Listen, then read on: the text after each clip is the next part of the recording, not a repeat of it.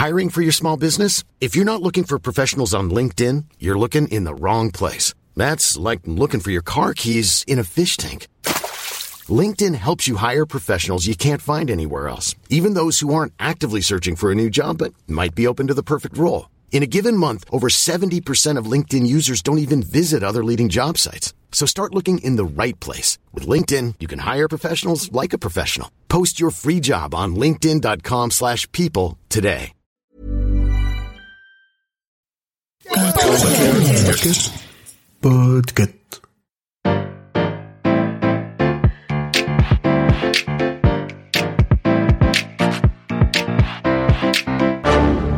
Bonjour, vous avez choisi la réponse D. Mais d'abord, écoutez la question. Aujourd'hui, dans la catégorie sciences et technologies, la question va vous faire mal à la tête. Un être humain peut-il traverser un mur solide? Réponse A, non. D'ailleurs, j'ai essayé plusieurs fois et je n'ai réussi qu'à attraper la bosse des sciences. Réponse B, oui, mais un être humain de la taille d'un atome alors Réponse C, oui, en utilisant une technique de téléportation. Ou réponse D, oui, les murs ne sont que des barrières qu'on se met dans notre tête. Rien n'est impossible si on le veut vraiment. La question n'est pas facile et je ne voudrais pas donner aux auditoristes des conseils qui pourraient se terminer par des blessures ou des désillusions. Si l'on se tient à la théorie, disons que c'est possible. Très très hautement improbable. Si improbable qu'on ne l'a jamais vu et qu'on ne le verra sans doute jamais, même si l'espèce humaine survit malgré elle encore longtemps. Mais possible. D'autant plus improbable qu'on est grand. Quand je dis grand, c'est plusieurs atomes de hauteur au moins. Donc ce critère reste inclusif. Parce que pour un atome, l'histoire change un peu. Non, je ne vais pas te parler de téléportation que l'on arrive aujourd'hui à réaliser uniquement avec de l'information et pas avec de la matière. On va bien rester dans le cadre d'une particule réelle qui traverse une barrière solide. C'est ce qu'on appelle l'effet tunnel. Comme si notre particule empruntait un tunnel imaginaire et ressortait euh, au contraire de l'édili de l'autre côté de l'obstacle. Alors ça ne nous dit pas comment c'est possible cette histoire. Pour comprendre l'effet tunnel, il va falloir ouvrir ce livre un peu mystique, le manuel de physique quantique. Ce bouquin nous dit qu'une particule a une probabilité de se trouver à un endroit fixé qui est décrit par sa fonction d'onde, le carré du module de la fonction d'onde si on veut être précis. Or cette fonction d'onde satisfait à une équation fondamentale, sans doute une des plus connues de la physique quantique, l'équation de Schrödinger. Oui, la même que pour le chat.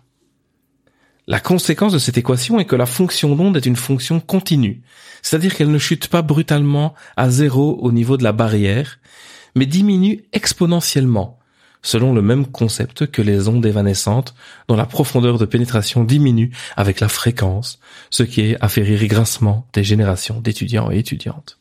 Cela signifie que si la barrière est suffisamment fine, notre fonction d'onde ne redescendra pas jusqu'à zéro dans la distance de son épaisseur, et que donc il existe une probabilité non nulle que la particule soit de l'autre côté de ce fichu mur.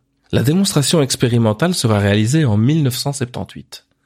Bon, c'est bien, mais à quoi ça sert? Clairement pas à s'évader de prison. Si la probabilité est faible pour un atome sur une courte distance, pour un corps comme le nôtre, elle est extrêmement négligeable. Mais ça ne fait pas de l'effet tunnel une simple curiosité mathématique pour autant. On lui trouve des applications par exemple en électronique. On va pouvoir par exemple utiliser l'effet tunnel pour réaliser des diodes tunnels, composants qui peuvent être utilisés comme émetteurs laser. Si elles sont encore moins utilisées que les lasers plus classiques, la possibilité de les fabriquer de la même façon qu'un composant standard, donc de façon rapide à grande échelle et pas chère, et leur très faible taille les rend prometteuses pour de très nombreuses applications. On utilise aussi l'effet tunnel dans les mémoires MRAM, les RAM magnétiques, qui remplaceront peut-être nos mémoires flash dans certains microscopes. L'effet tunnel est même nécessaire pour réussir à réaliser des fusions nucléaires. Alors posez donc ce casque, ne vous inquiétez pas trop des cambriolages quantiques, ou alors euh, prenez un chat de garde, mais n'oubliez pas que la matière n'est pas si infranchissable que ça.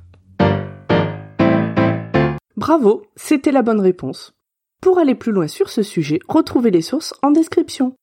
La réponse D est un podcast du label Podcut. Vous pouvez nous soutenir via Patreon ou échanger directement avec les membres du label sur Discord. Toutes les informations sont à retrouver dans les détails de l'épisode. À demain pour une nouvelle question sur la thématique littérature.